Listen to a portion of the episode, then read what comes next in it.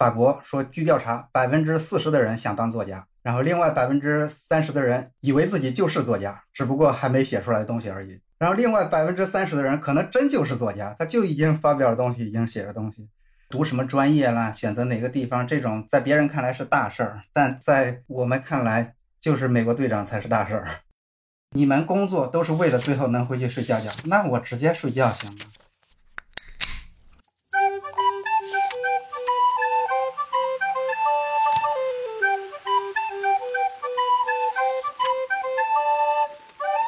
大家好，欢迎来到新一期的《不可思议》，我是灿灿，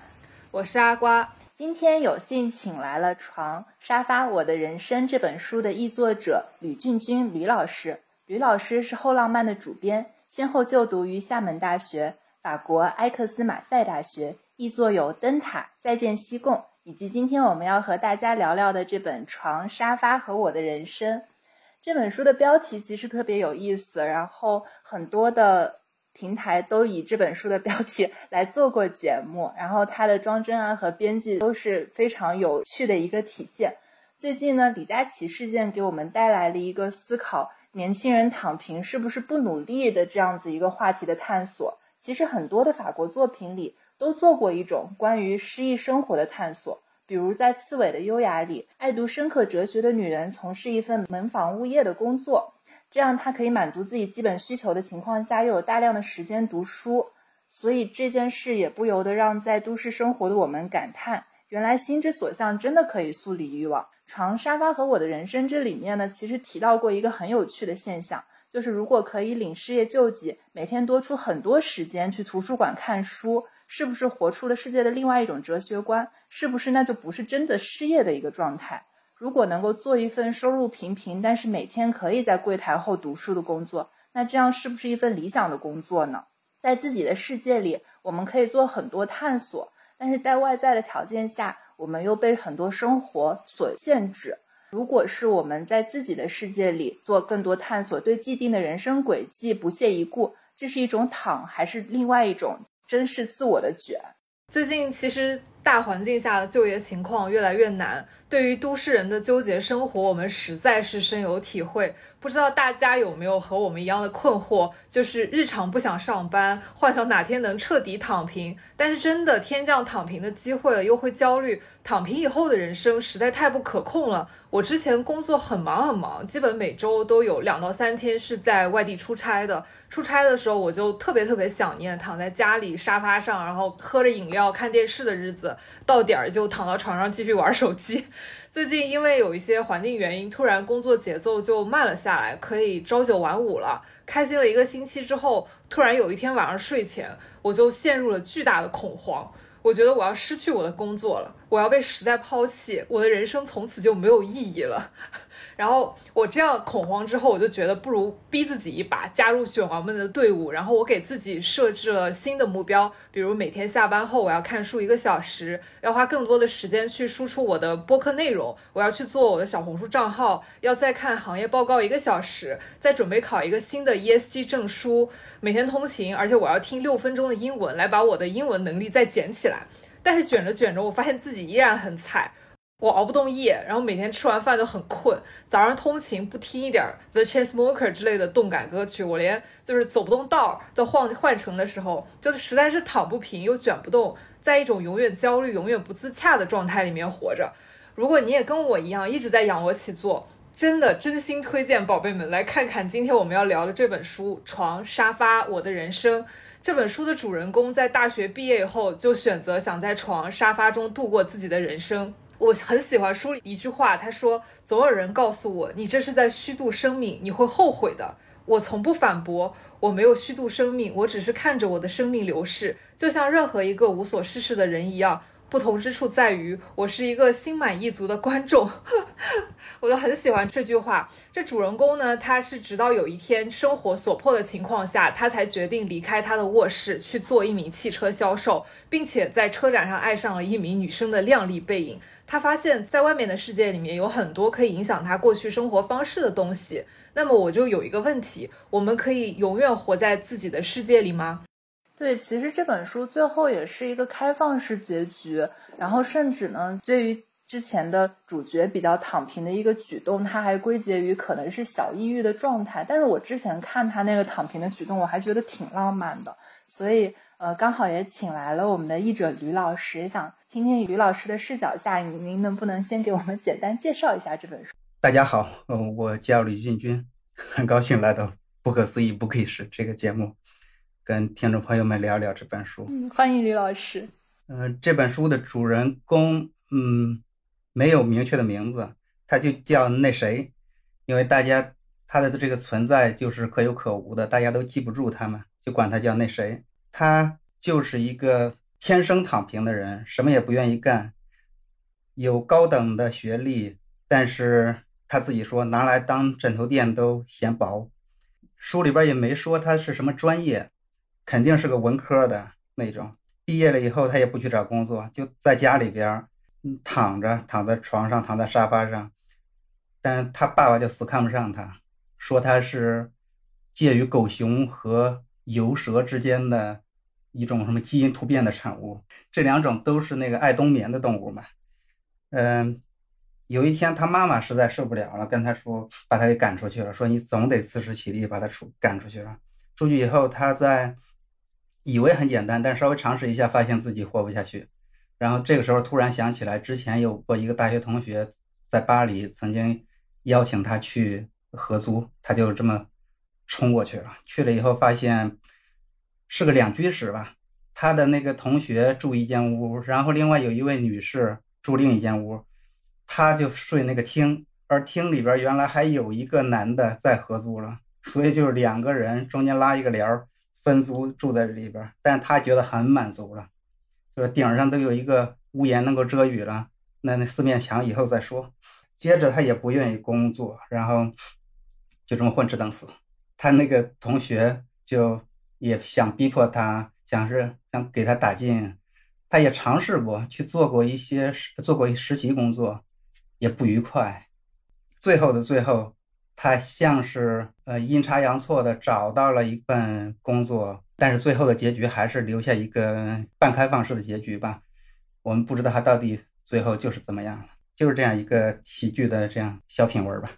对他其实就很有那种生活的一个片段截取给你，然后比如说就从主角那谁。他的那个毕业之后到他实际真的就业之前的这段时间，他所度过的那段生活状态。然后刚才吕老师说这个主人公是一个文科生嘛，其实我在看这篇小说的时候，我真的觉得就对他的那种文学才华还是挺惊叹的。就举几个例子，就是他的语言是真的还介于比较文绉绉，但是。又比较生活化之间，用一种挺优美的语言，然后来说自己就是躺着，然后每天啥事儿不做，我就是为了领救济金去图书馆，然后我还去跟那个发放救济金的那个机构去争论说，哎，我真的是失业，不是因为我就是有文化或者怎么怎么样，我不去找工作什么的，那我真的就失业，我就不想上班。然后我当时觉得就特别的。就是敬佩，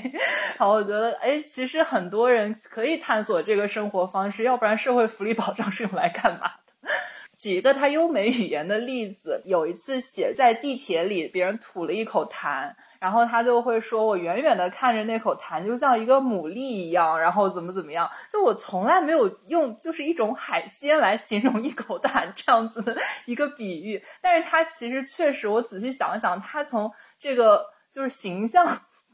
跟味道上都还有点像，所以我就觉得它还是蛮特别的，甚至它也有一点自己的就是小哲思，它里面会引用一些法国名家的那种说的话，然后他也会看一些电影，然后有自己尊重的那种一些作者吧。然后大概是这样子，所以我也想跟吕老师请教一下，就是您当时翻译的时候是有在做自己的美化吗？还是就是它原文也是就是作者表达的就是这样子一个就是文字文字的样子？我肯定是我个人的翻译原则是尽量的在信达雅里边把信看的最重要。突然想起来，我大学的时候曾经有一次呃翻译课，翻译的一个东西有点有点跟这类似吧。因为那一个作品就是一个这种戏谑的，呃，也是文绉绉的这么一个作品，我怎么也表达不好他那种搞笑的又文绉绉那种味道，于是我用了一种办法，我用的是那种不能说文言文吧，我这水平还不够，就是半文半白的那种，把那个给翻译了。然后我有一个老师特别好，那个老师给我打了满分，但是他底下给我的评语是太雅了，所以不信，就是信达雅。如果你太雅了，你比原文雅，那你就是不忠实于原文的那个它的用语了嘛。这个对我有很大影响，我觉得尽量的以信为最基础的和最重要的这个原则，再加上我本人也是当编辑的，最烦的就是译者，要么翻译的 加戏，要么翻译的 呃不够好，没有翻译出原作的意思，要么戏太多了，那可能违背了原文的意思，所以我这些都是尽量的在还原这一个作者他本身的风格，嗯。对，我就能感受到作者是有那种学富，呃，就是应该是主人公，他是那种有点小小的学富五车，然后又特别不屑于自己卖弄自己的才华，但是在一些就是日常流露的时候，还是会情不自禁的流露出来。比如说，他写我在这个床里陷下去，因为他主要是床、沙发和他的人生嘛。他在那个床里陷下去，他就会写说：“我在这里陷下去的时候，我感觉到自己可能最后只会肉体慢慢消逝，然后只剩下一个什么东西飘着。”我就觉得他写的时候就特别的有想象力，但是其实我看的时候，我就会觉得他都带入一种小小的哲学思考在了，但是他好像完全就是又是为了躺而躺，然后是一个挺神奇的那种生活状态。既然聊到这儿了，我想这样，在聊这个内容之前，我就。谈一谈我这个翻译的时候，呃，翻译之初有一个特别难的一个点，就是您刚才提到的，它本身是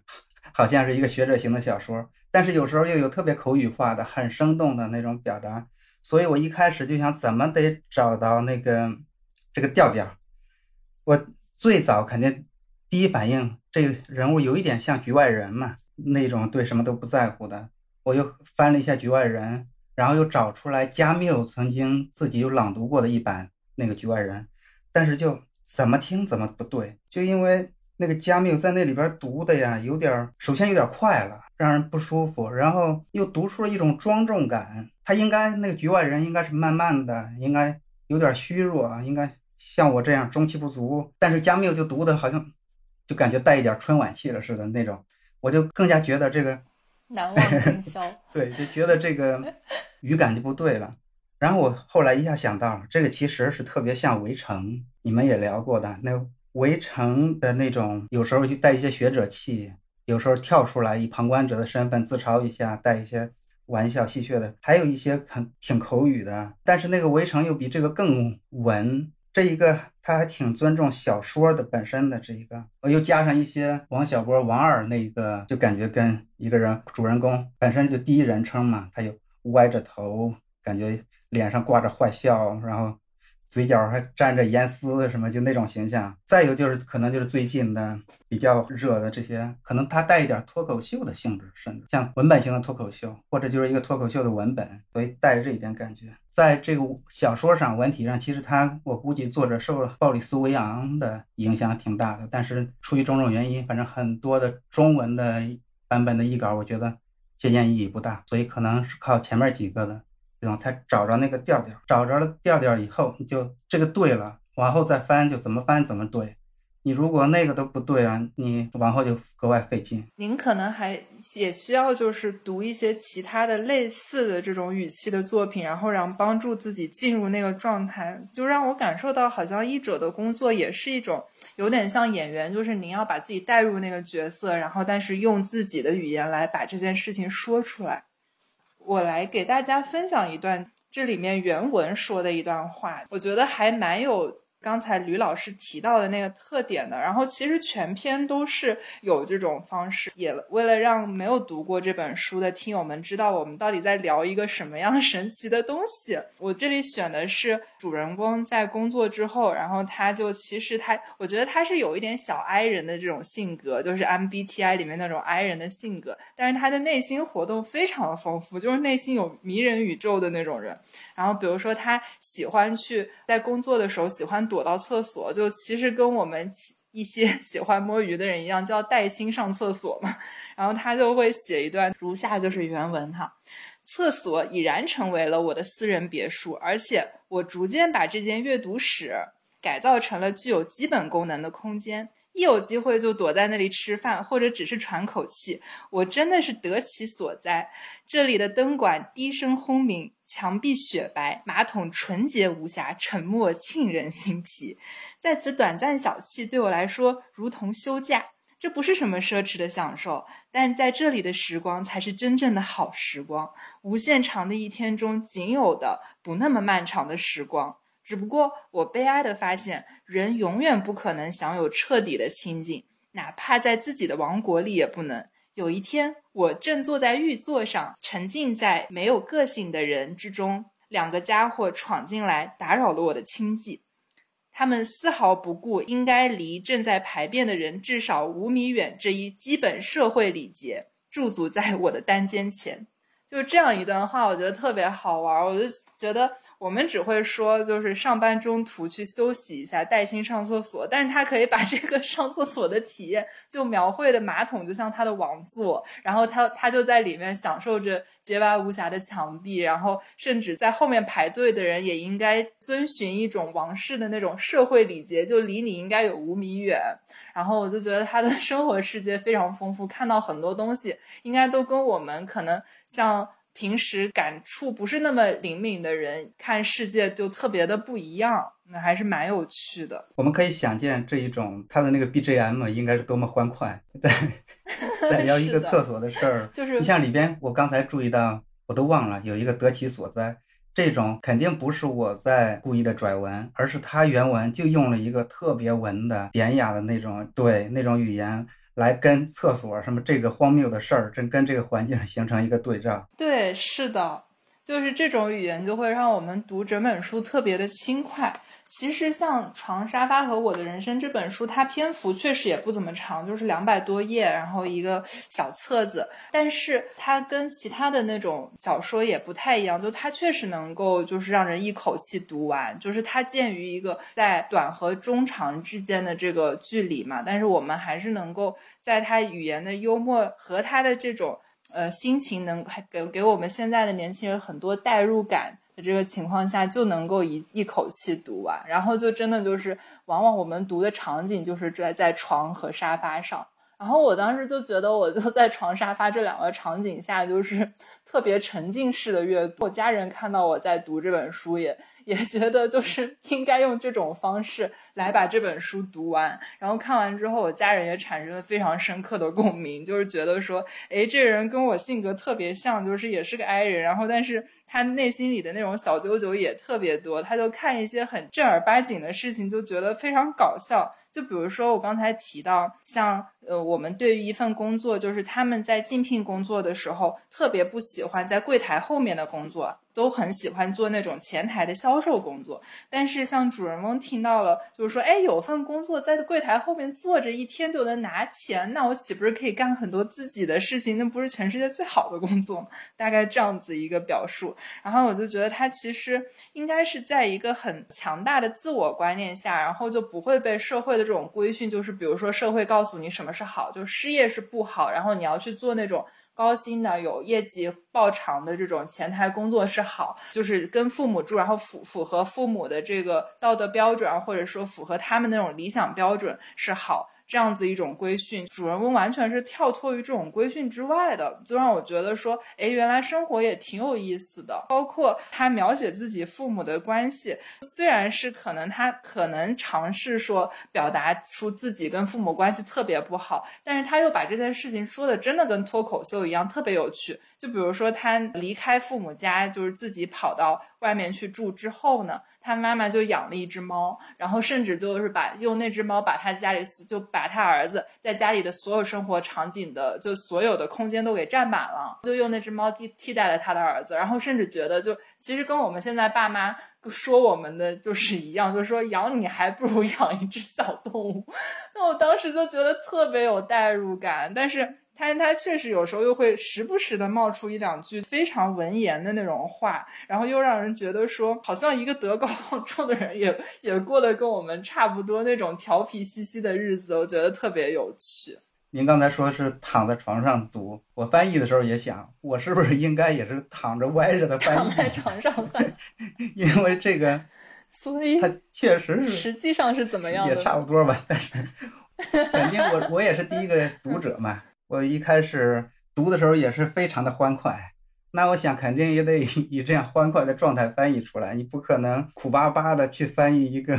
这么欢快的东西，那就不对了嘛。牛群和冯巩吧有一个相声，他们说相声是一门语言艺术，讲究说学逗唱。假如你以这样 悲悲切切的这种声音来来弄这个，不就像是我苦巴巴的翻译一个搞笑的东西吗？所以我就想着，我得尽量的使我自己舒服了、欢快了。我那时候，我我有一个，我知道应该是先平躺着，都翻完了，然后有问题再回头过来再检查，统一的看什么的。但是就是有一个个人的纠结，有一个地方假如过不去了，就是不翻完这一个字儿，就是对，就翻不下去。所以我有时候就不逼自己，翻不下去了我就搁下，然后脑子里边可能想着这事儿，然后我就去玩儿，去躺着，去听歌、走路，哎。突然有时候就出来了，想，哎呀，我怎么这么聪明？回来就噼里啪啦的翻下去，这 就翻译过程也是很很欢快的。嗯，是的，哎，所以刚好说到这儿了，也想跟吕老师聊一聊，您当时翻译这本书的契机是什么？就是是选择了这本书，还是有一个什么样的机会？嗯，其实我翻译东西，因为这不是我的主业嘛，都是机缘巧合。之前他那个文字编辑郑老师是我的朋友，他又跟我推荐这一个，我一看。好玩电影我以前看过，他他跟我先这个电影的原作，然后我发过来一样一样章，我一读特别好玩。我怕耽误他们的进度呀什么的，怕我自己没有时间。但是他一一鼓励我，我就扭扭捏捏、半推半就的，反正就接了这活儿。扭扭捏捏、半推半就。所以其实，因为我们之前也读过很多后浪漫的这个漫画嘛，也能够从这本书里边感受到吕老师在翻译的时候有那种轻松的、活泼的，但是又做出了一个很不错的好的作品的这样一个生活方式。所以也想就这个机会跟吕老师聊一聊咱的这个法式生活。我就觉得，其实比如说像我们现在生活在就北上广这些都市里面哈。就经常觉得像自己有做不完的活，然后每天可能干完活就睡觉，睡醒了接着干活。当然有时候也不会那么极端，都那么惨哈。但是对于很多像我们就这样，可能工作也。没几年，然后这样子的打工人，觉得生活还是挺困难的，然后就要去平衡一个自己能够有一些幽默的精神，然后或者是说在生活里找到更多的乐子，都是一件挺不容易的事情。所以最近我就感觉到，不管是小红书啊，或者是小宇宙的这些平台里面有越来越多的，比如说法式生活，或者是说什么法式穿搭，然后还有法式家居啊。这样子的主题慢慢冒出来，然后就给我们展现出一种轻松随意，但是又很美的状态。然后包括我们节目里之前推过的几本，像一层层啊，还有波丽娜呀这些后浪漫出版的这种法式小漫画，我觉得都可以感受到他们在这种轻松的生活下，但又把事儿给办了的这种生活态度。就就觉得还挺神奇的，所以也想跟您聊一下，就是您有这种挺有意思的生活态度，跟学习这种语言，或者是说在这种文学作品下的影响有关吗？还是就天生就会有偏法式的人和偏就是美式，或者是更有竞争精神的那种人的这种心态？我觉得可能是天生的居多吧，后天的也有。我记得我上大学的时候，我们老师都会问你们是为什么选择。读法语专业的好多同学说出来那个理由，我觉得莫名其妙。有的人说，比方说喜从小喜欢看 F 一赛车，他就来学法语了。有的人说，最近高考前什么刚看一部《天使爱美丽》，哇，太好了，我就学法语了。就是，你说本身就 奥黛丽塔女神，你就说这样的人，他怎么可能是那种整天奋发图强的人？他就天生带一点这个吧。当然后天的也有，肯定是。学习受这个浸染以后，我估计气质会往这方面偏一点吧。对，因为我原来就吕老师刚才分享，让我想起我原来决定想要去美国去留学的这个决定，最主要的一个因素是因为我想要去看看美国队长他出生的地方是怎么样的。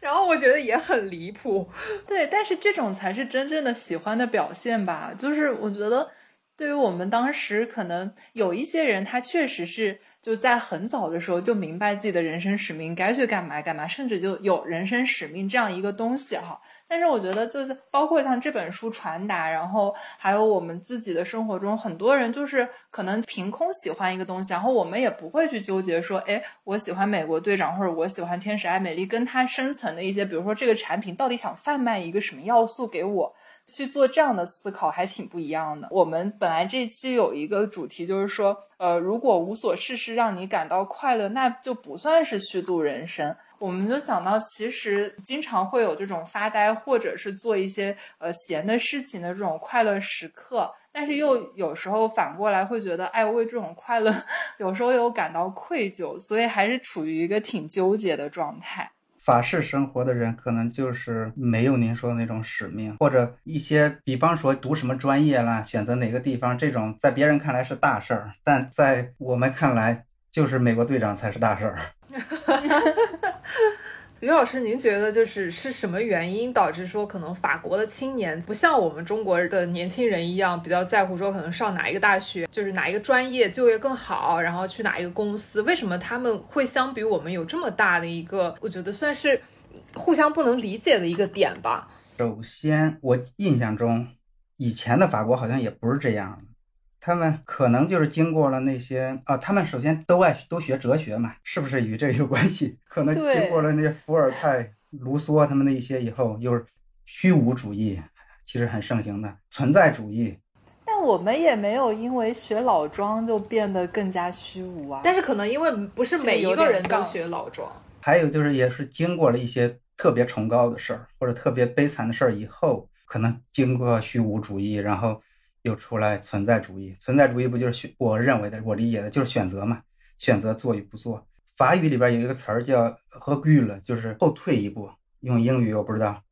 反正不是 “call back”，什么什么退一步，然后你就隔着一点距离或者一个时间，你有这个审视的距离。还有一个调查，我我记不清数具体数字了，我瞎说。比方说，法国说，据调查，百分之四十的人想当作家。然后另外百分之三十的人以为自己就是作家，只不过还没写出来东西而已。然后另外百分之三十的人可能真就是作家，他就已经发表了东西，已经写了东西，就是他们有这种全民的有这个合欲了，就是他都好像带着旁观的视角在评判这个世界，在批判，在自嘲。哦，还有比批判更确切的一个词儿是说法国国民性，其实有一个他们自己说的，自己调查的时候都说法国人的特点其实是爱抱怨。呃，吐槽、抱怨，他们有这个功能，所以可能他们就，啊，每一个人都像一个作家，在嬉笑怒骂的在讲述自己的生活和带着这种态度在生活。嗯，一个中文名叫尤安史法，他不是我们的作者啊，在我们这儿出过一出过一本小说《小王子》的漫画版，他是一个法国很很牛很牛的漫画家，他写过那个在三联出过一个拉比的猫。特别好的一个漫画图像小说，他在那个法国巴黎那个遭到恐怖袭击以后，他画过一系列漫画，我可太喜欢了。他就是说好多幅嘛，有一个就是说感谢全世界的朋友们给我们的这些祈祷祝福，但是我们不需要更多的这个祈祷宗教性的东西了，因为我们的信仰就是音乐、香槟、做爱。还有一个说法国的悠久传统就是吃喝玩乐。我们就是相爱的人，就是可以自由的拥抱那些呃死死的朋友，就是或者死神的那边的那些人，他们就是想让我们去跟他们一样苦大仇深，跟他们一样去作战，但是他们不会得逞的。我们越是这样了，我们越要吃喝玩乐，我们越要守住我们的生活品味。就遭受了恐怖袭击以后，我们应该怎么反抗他们？接着玩，接着乐，接着奏乐，接着 舞，很坚决。这个好像挺贴贴的吧？对我是在恐怖袭击之后，我那一年应该是二零一五年末一六年初，因为我是在恐怖袭击之后去，当时我刚好在留学，然后我去的巴黎玩，然后我去了之后发现，就人并没有减少很多，只是全中国的旅游团都不让都没有来了。所以就是像卢浮宫啊，还有其他地方，就是可能像我们国人会少很多，但是但我感觉外国人还真的就是该玩玩，该吃吃。还有一个很明显的一点，就是本身那个当时应该是巴黎歌剧院那边就是被袭击了嘛，大概是在那样一个市区的区域。但是像周围就整个像红磨坊那些演出都正常在搞，就没有任何让人感觉到心情特别不愉快或者因为恐怖袭击而沮丧的那种呃视角。就我完全感觉到就是 就在红磨坊去跳舞的那些人还是就贼开心，然后还是带给了我们这种特别法式的精神，然后也能够欣赏他们确实是一种就特别优美的表演。我好像也是在那前后，我是在如果没记错的话，是在查理周刊事件遭受恐怖袭击之后，马上就有法国那边那个安古兰国际漫画节，我们当时还想要不要去呢？本来就是因为漫画引起恐怖袭击了，然后你现在所有的漫画出版社、漫画这个合作方、漫画迷几十万人聚集在那么一小地方，太明显的目标了，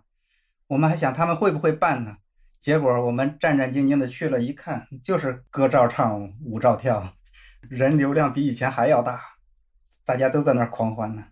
哦，原来是这个！就我突然想起，前段时间我也看了一本《我的辽阔天地》，灿灿也看了。那个作者就卡特琳·莫里斯，他也是一个绘本，就他恰好是算是那个恐怖事件的亲历者之一。他本来是应该那天早上要去参加《查理周刊》的编辑会议的，但是他因为那天睡过头了，就没有去。但是呢，就他的同事就是因为这个事情很多都去世了嘛，所以他当时因为这个事情其实心理压力很大。然后他形容自己一度是跌入绝境，差点发疯，因为他同事死亡嘛。然后他是因为真的是特别特别偶然、意外的这个闹钟没响，所以他就那就就活下来了嘛。但是他这个事情给他还是造成很大心理压力。然后然后他花了一些时间，大概一年左右吧。自己重新走出来嘛，然后还画了这一本绘本，然后重新去回顾他自己小时候在法国的这种乡下时间，然后和他的父母一起可能种树啊，然后看到放学时候路边的这种鼠尾草啊什么的，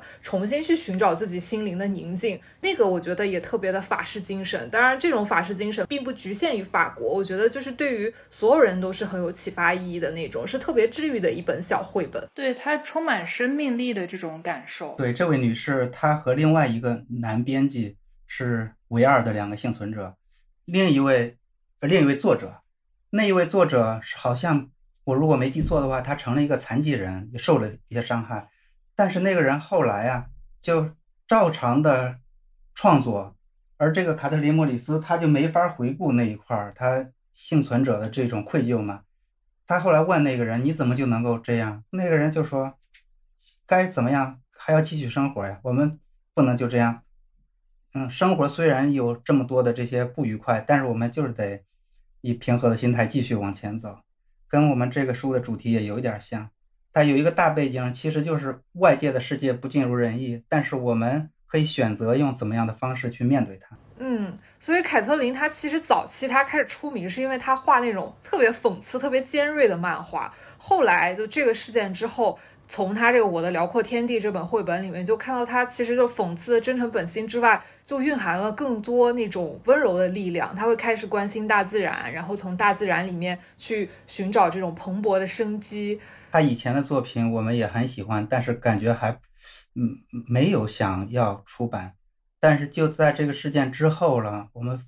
感觉他真的是就经历过一次脱胎换骨一一样，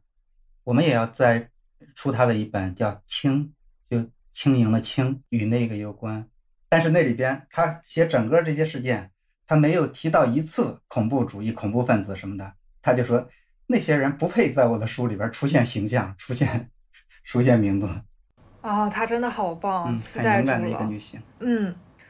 然后说回这本书，我在看的这个过程中，灿灿说他一直是在床和沙发这两个固定场景里面完成的。然后我其实是在出去打工的高铁上看完的。我在还剩下大概四分之一内容还没读的时候，就已经快到结局的那一会儿，他已经到汽车的展销会上当销售员了。然后我就去看了他改编的二零一四年那个法国电影《轻松自由》。它两个版本电影和书本，其实在结局上差异还是挺大的。在电影里面呢，导演其实没有做这个大面积的留白，然后也没有给一个相对来说比较乌托邦的结局。他最后男主人公是找到一个看起来非常适合他的工作，但我觉得这个其实设计也非常的。已经很巧妙了，我觉得挺天才的一个设计，就是床垫销售员，他将对于躺平的热爱就完全注入了推销床垫的这个工作当中。他的推销广告语是“床垫有价，美梦无价”，他就每天就躺在他要卖的这个床垫上去销售，他就做的非常非常成功。最后呢，甚至开了一家自己的奢侈床垫销售公司。在销售床垫的过程中呢，他还偶遇了自己在很多年前的这个电视节目当中惊鸿一瞥、一见钟情的对象，并顺利的和他步入了婚姻组成的幸福家庭。在电影里面，其实有一个意象特别明显的镜头，就在电影非常前期的时候，他会从上往下俯拍一堆穿黑色西装的男男女女，好像过街的一个镜头。然后男主呢，他其实是穿着一个橘黄色的外套，非常非常显眼。他就会在人流中逆流而过，就非常的就是虽然把他挤得就东倒西歪，但是他还是慢慢的穿过。然后在电影的最后呢，他又再次重现了这个很多黑衣人一起非常就是脚步非常快的去过街。的举动，但是呢，就是男主抓着他的妻子穿过了这个人流，然后那一堆人流呢，突然就转向，然后跟着他们慢慢的也走向了另外一个方向。然后我觉得这个也是导演可能一个比较具象化的演示吧。但是我觉得在这个电影里面的结局的话，其实还是比较落入了像我们这个理解中比较普世意义里面的一个家庭，或者说他这个人生的发展吧。书籍中的留白呢，相对来说就更大一些，它其实更多的是描写了男主的一个心路历程。比如他是在参加了他奶奶的葬礼之后，在他第一次面对亲人的死亡时候，他发现人是会衰老、会死的。那么要选择什么样的生活方式度过这一生？他思考后的结论是：我有权利胸无大志，但有义务假装怀有抱负。所以他还是强迫自己去融入了主流的生活方式，虽然有一段不适应期，但是呢，他甚至就是在醒悟的第二天，慢慢的很快就在那个车展上拿到了销售冠军。我就想说，其实他就是很厉害。你看他就是躲去那个卫生间里面是多懒，但是他在卫生间里面他都不停的看书，我就觉得这个人真的是就很灵气。就到最后最结局的地方。男主那谁是最后抛了一枚硬币来选择，他是继续和主流的生活方式去进行对抗呢，还是融入其中？最后这个也是留白式的一个结尾嘛，我觉得还是挺戏剧化的。就最近两年，其实卷啊和躺平这种概念兴起嘛，就是也想问一下吕老师，你是怎么看待现在越来越多年轻人可能会更偏好于说我想要选择躺平的这种生活方式？然后“躺平”这个词里面，对于就是现在的年轻人，或者是对于你来说，到底它内核是指的什么？刚才你讲的电影里边那镜头，其实就有点像一个这样一个意象，来表示这个作者，或者说他的主人公吧。我经常弄混，因为这作者跟他的主人公经历其实有很多地方太相像了。他的这个主人公他是这种非暴力不合作式的躺平嘛，他其实挺刚的。本来甘地那个非暴力不合作其实也是很刚的。咱们过去有狂捐这两个字嘛，狂的就是狂者进取，捐者有所不为。狂的人就是往前冲，虽千万人吾往矣。而这个捐就是你爱谁谁。你你千万人，你亿万人都往那个方向走，我也不走。他能够克制住，能忍住，能够戒。这虽然不是往前冲，但是也是表现出一种很大的，至少是定力吧。他这是一种。我们其实好多人，他不应该是，或者不是这种主动的、有意识的、特别刚的这种躺平。有一些是像咱们刚才你们提到老庄，咱们的有一个我特别喜欢的是丰子恺有一个小漫画。叫跌一跤且坐坐，一个担着货还是什么的，一他摔倒了，摔到地上，那些东西都撒到一地。既然摔了一跤，不妨先在这儿坐一坐。就像你们 你们两位刚才提到的，从哪里跌倒从哪里爬起来，这种概念完全不一样。从哪里跌倒你就在哪儿躺会儿。对，躺会儿。像你们两位刚才提到那个说要呃躺平，其实也都是半躺，躺一躺，不是真的躺平了。是个是吧？就是都是这种跌一跤，仰卧起坐，对，且坐坐，然后仰卧起坐是这一种的。我真正的，我个人感觉到担心揪心的是那种以前前些年出来三和大神那一种的，那个才是真的，真的是躺平了。他们自己完全没有欲望，甚至对生活的要求也可以那么低，真是对这个大环境被这个感觉外边的这个压力太大了，大的他反抗都没有意义了。他完全躺平了，那种反而挺挺吓人的。而这个主人公，这个之所以我们会这么喜欢，其实他是他本身是带喜剧的。那电影是夸大喜剧的这一块儿，从头到尾，电影其实比比小说更欢快，但是它是不如小说。我个人感觉啊，不如小说的。小说里边它有很多批判性的东西，比方说它其实是，比方说我们一定要在注释里边加出来，他们当时说那些不稳定的一代呀，或者说叫朝不保夕的一代，他们是在对这个法国的这种年轻人就业的制度，对实习工作实习机会多而工作机会少。或者有工作而没有职位，这一些的他是有批判的，但他都藏得挺深的。表面上出来的都是喜剧，让我们读起来会很舒服。我们也是会想躺一下，或者是在人生的这个跑道上，我们别人都在跑，我们哎我们在走，甚至我们坐下来停下来，我们在还在心里边有点忐忑，觉得这是不是犯规了？然后往旁边一看，哎，有这个主人公，这哥们儿纯躺下了。那有这种让我们看了。他替我们躺了，我们看他的这个带喜感，所以我们没有压力。而真的现实生活中，如果我们有这个亲戚朋友是那种的话，我个人感觉是乐不出来的。嗯，只有痛苦发生在别人身上的时候，才可以品味痛苦；发生在自己身上的时候，那是真的苦。对。所以我们节目之前也一直在就跟大家传递一个 slogan 吧，就是生活就是装装样子，世界是草台班子，但是也不能完全放弃。我觉得就是法式的生活和这本法国小说传递给我们的这种精神啊，就是像西方没有耶路撒冷，我觉得 chill 的生活方式也不能没有法国人民。所以我也想问问吕老师，就是。有没有可以推荐给现在就是年轻人躺平的书啊、电影啊这一类，就大家一起看一看别人的躺平和痛苦，就自己躺的时候可能心理压力没有这么大。没想到吧？我们会问这么躺的问题。躺平的我们可能就是看到别人，只要他活得自洽的，不用非得老看那些励志的。那些就好吧。我第一个想到的是一个短篇小说，叫《白鲸记》的作者梅尔维尔，他写过一个短篇小说叫《书记员巴特比尔》。他口头禅老是说 “I would rather not”，就是我还是不怎么怎么样，就可以，但没必要。对，或者是人家要给他一个什么机会，他说算了吧，要不然算了吧。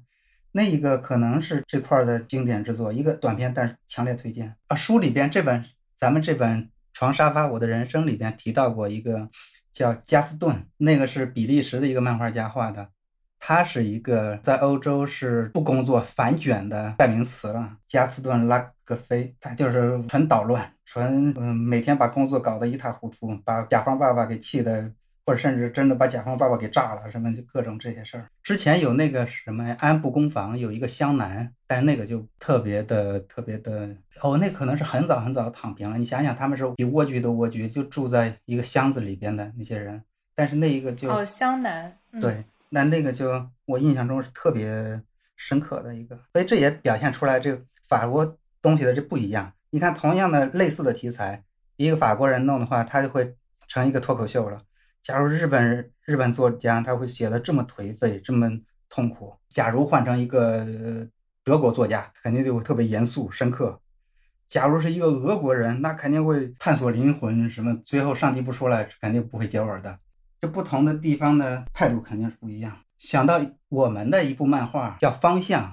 是一个大神马修画的，从头到尾基本没有字，它里边就是就一个人跟着一个箭头就走走走走走，就这么一本书。故事简介就是这样，他讲的是荒诞哲学。其实原来那个书里边用一些符号、密码来编的那个文字，你解码以后，他讲的其实是加缪的一句话：说荒谬只有在你接受它时，它才会成立，才是荒谬。而我们中文了，你那个没法弄，最后我改成了弄了几种方案，让那个作者去选，他选了我最后一种，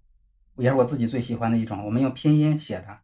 这个以前就像是一个谜语一样，让让需要读者自己去猜的。我现在就说了，其实我们就是用拼音写的，是荒诞，就是有方向而没有意义。因为这本书的原来标题叫 “sense”，这个 “sense” 就是既有方向的意思，也有意义的意思。而这荒诞就是你有方向，你得有箭头，你的人生你就跟着箭头走走走，到最后这个主人公就老了、死了、没了，从存在到不存在了。但是这个这样的人生，它就是本身就是荒诞。你只有方向，你知道该怎么走，但是你是没有意义的。这也是算是反卷这也是一种酒神精神吧？嗯，对我刚才搜了这本方向是咱二零一七年年度绘本排名第二，就是还是蛮有趣的。就听到这个做这个漫画的巧思，因为刚好吕老师是咱后浪漫的主编嘛，因为我是后浪漫的铁粉，然后因为。我们本身做读书博主，其实在一定程度上是达到了一个纸质书自由的，就是想看啥，就是可能每次都会有出版社联系说，哎，你最近有这些新书，然后你就按这个这个读就行了。但是后浪漫是我在可能读出版社给我们推的书之外，我去会自费去磕很多的那种漫画，就感觉为后浪漫磕的特别多金。然后之前也。在那个节目里推荐过咱的波丽娜《绿的滋味》，还有一层层，然后包括我最近在读的一本特别有意思，就是一起品尝法国。不得不说，我觉得就像刚才吕老师提的，像方向那样子有哲学上的巧思之外，其实后浪漫在制作上也有很多让人特别心动的地方。就我本来就是看一起品尝法国，是带着一种就是我只是想对这个。实物多了解一点这种心态去买的，当然它作为一本漫画书来说，可能就是一个正常的漫画定价，也没有特别的高。但是寄过来的时候，我就打开来就发现它是一个巨大那种 A 四纸那样的盒子，然后打开来就是一场法式盛宴，就是它里面。首先从那种制作的角度来卷卷你，就是他首先送你一特别可爱那种粉蓝粉蓝的小购物袋，然后还有就是送那种法国美食品鉴地图。你打开那本书的时候，首先它让漫画肯定就是就整个制作精良，彩页那些都不在话下。他就会去从比如说电影的视角来说法国美食，然后从香料来说，然后从地图来说，就每一页他的这种画的这个布局啊，还有他想传达的意思都特别不一样，就感觉。呃，我现在还没有来得及完全读完这本书，因为这本书巨厚。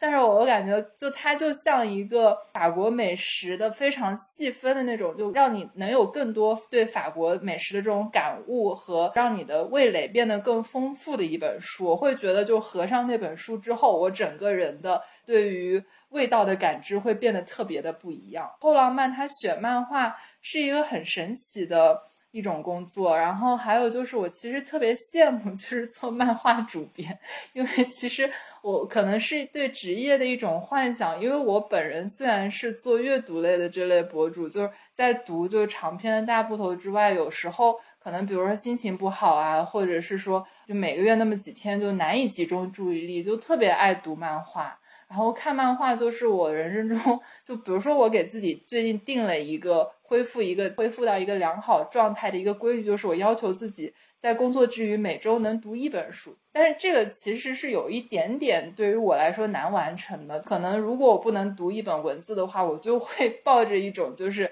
那我读一本漫画也是读的这样一个心态来适应自己的节奏。所以也想跟吕老师就是请教一下，就从后浪漫的这个角度来说。咱一个漫画主编的生活是怎么样的？后浪漫他选择的漫画的视角是怎么样的？因为我感觉好像后浪漫其实出了很多法式的漫画，不知道是不是跟您本身的这个学术背景也有关系啊？是不是法国的漫画？在这个世界漫画上，也有一个就是他表达的这种哲思态度的这种特色在。首先，这个做编辑的生活肯定不如漫画读者的更加幸福，生活幸福。因为做编辑的时候，本来肯定是我们先评估过的，先看过的，觉得这书很好，然后再找人翻译啊什么的。然后当开始制作以后，你得一点一点的进去抠，对照着法文跟中文的那个一个字一个字的一遍一遍的看。然后我们在编辑的过程中，不仅要注意文字，还得注意图像，还有文图的配合，还有对话框。你比方说一句法语，它得放在对话框里边正好，而我们这儿翻译成中文以后，它字多了怎么办？字少了怎么办？你选什么字体？你字体你得买多少字体的那个版版权吧？你。字体也不能随便用，但是你又不能用中规中矩的那些字体，它你得跟画风还得搭配，呃，种种的。当妈呀！到最后一个，所以它比文字编辑难多了。所以这前提还是一部你自己个人特别喜欢的作品，做到最后也也也想哭了。如如果是不是那么喜欢的书，做到最后真是崩溃的。您刚才提到那个一层层，那个是。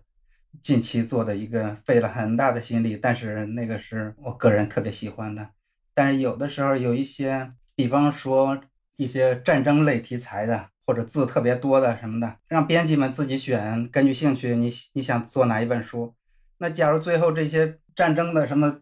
因为编辑女士居多嘛，而我们这儿也有不同，先按语言分一下，那个法语的编辑有五个，我们那剩下除了我以外，剩下四个全是女士。他们比方都不对这个打仗的军军事什么感兴趣，那就我上。其实我个人也不是多感兴趣。那这种是硬着头皮上的，还要去查查各种武器什么的，这个也是痛苦。哦，那太难了。所以说做编辑这个，首先您还是现在做什么就老老实实做什么，不要 不要抱有不切实际的幻想。然后。这也太 这也太逗了哦！但这样听下来，确实做漫画的编辑是感觉比做文字的编辑更复杂的。你肯定各有各的苦。我还从来没想过说，对，应该是各有各的苦。但我从来没想过说，就买字体的版权这个也得是一个考虑，因为就是翻译的漫画的话，做就是做不同的字体，你要去做体现。那我那我觉得就是一起品尝法国这本书。还也挺费工的，就我感觉里面每一个东西，它都用一种很有趣的方式在跟你说，但是基本上每一页都没有特别重复的那种，就是图片表达。嗯，有一句话不知当讲不当讲，这个一起品尝法国是后浪做的书，但是不是我们这个后浪漫这个部门做的。好吗？但是仍然感谢感谢。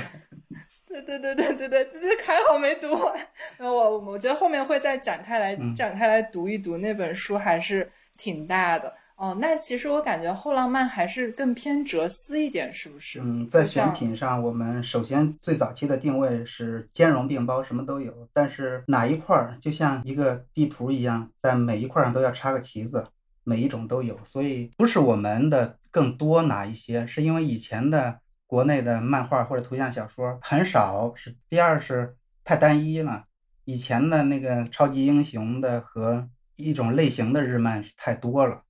我们只是要给让它更均匀一点，所以哈引进法国还有好多其他小国家的不同种类的。因为像以前哪会有人，我们哪会能想到还有专门像波丽娜那样讲一个小女孩的故事的，或者是我们那儿甚至出一些我们内部开玩笑叫临终关怀系列。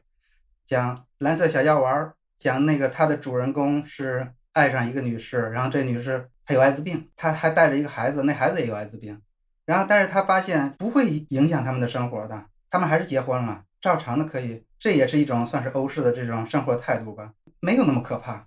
还有我们有讲阿尔兹海默症的，叫唯独记得你，有什么得生唐氏儿的，就以前我们哪能想到漫画是可以处理种种的这些题材。像我说的马修那个，他是在做哲学的，像实验一个玩个梗，玩开脑洞，就各种各样的都来尝试一下，也没有特别偏向法国。只不过其实有好多作品，它可能作者其实都是别的国家的，但是版权呀，或者代理方，或者甚至他的第一个出版的单位都在法国。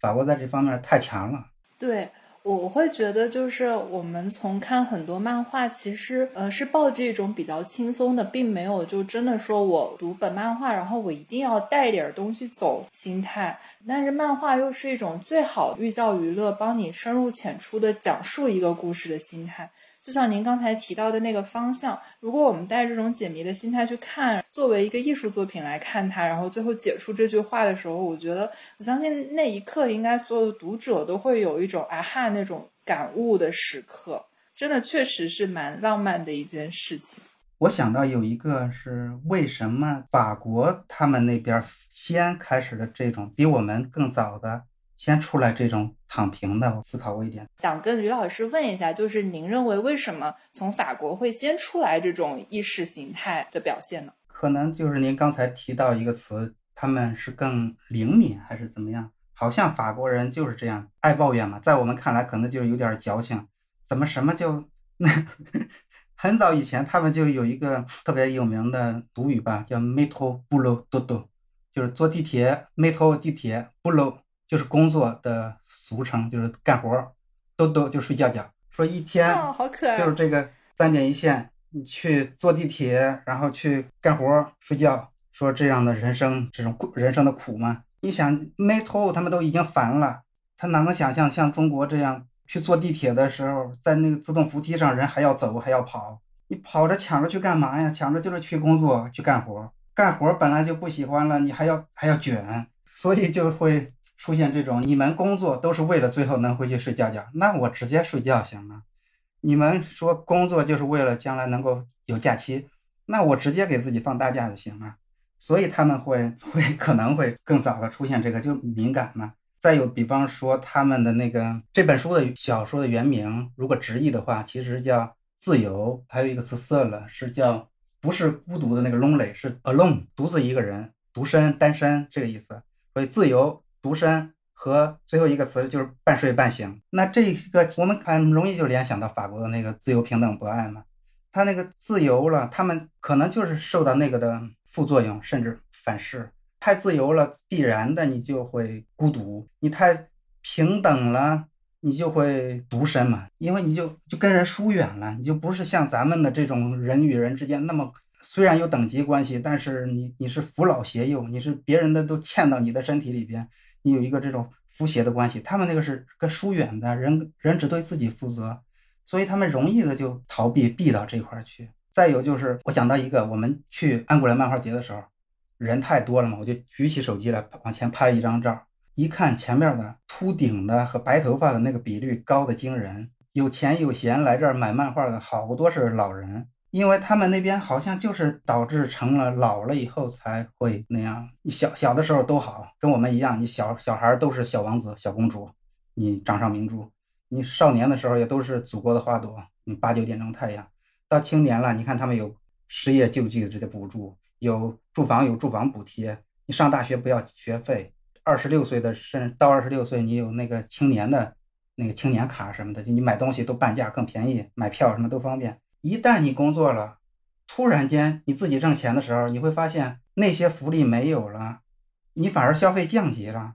你一下子更穷了。而你看到那些退休的老人可能更有钱，他就感觉到我得熬到那样吗？我得没头不露都都熬几十年熬成那样吗？可能一下子整个人就颓了。所以我们才会就像我们的他们那点儿跟我们比，要中国人看到法国他们的这种痛苦，觉得你这才哪儿跟哪儿呢？你们这点压力跟我们比，中国我们的民压力才大，好吗？在这种前提下，我们看到那个李佳琦的那个事儿才会这么生气嘛？我不知道那个事的，没看过他那个详细的，我只听了一点儿，也觉得很不舒服，因为那个就太不尊重人了嘛。我们这边本身就是年轻人很努力、很辛苦的了，他出来那种阴阳怪气的说那个话，好像是。他故意的或者不故意的，把努力跟成绩搞成了绝对的因果关系了，又直接扣上你没有成绩就是因为你没努力，这不就就好比我们在就是人生的跑道上，我们在那儿跑的气喘吁吁、累死累活的，他开着个保时捷过来了，然后大排量的那个排气筒哇冒着黑烟喷我们一脸黑，熏得我们喘不过气来。他探出头来说：“你怎么不不快跑呢？人生漫漫，你得爱拼才会赢啊！什么？”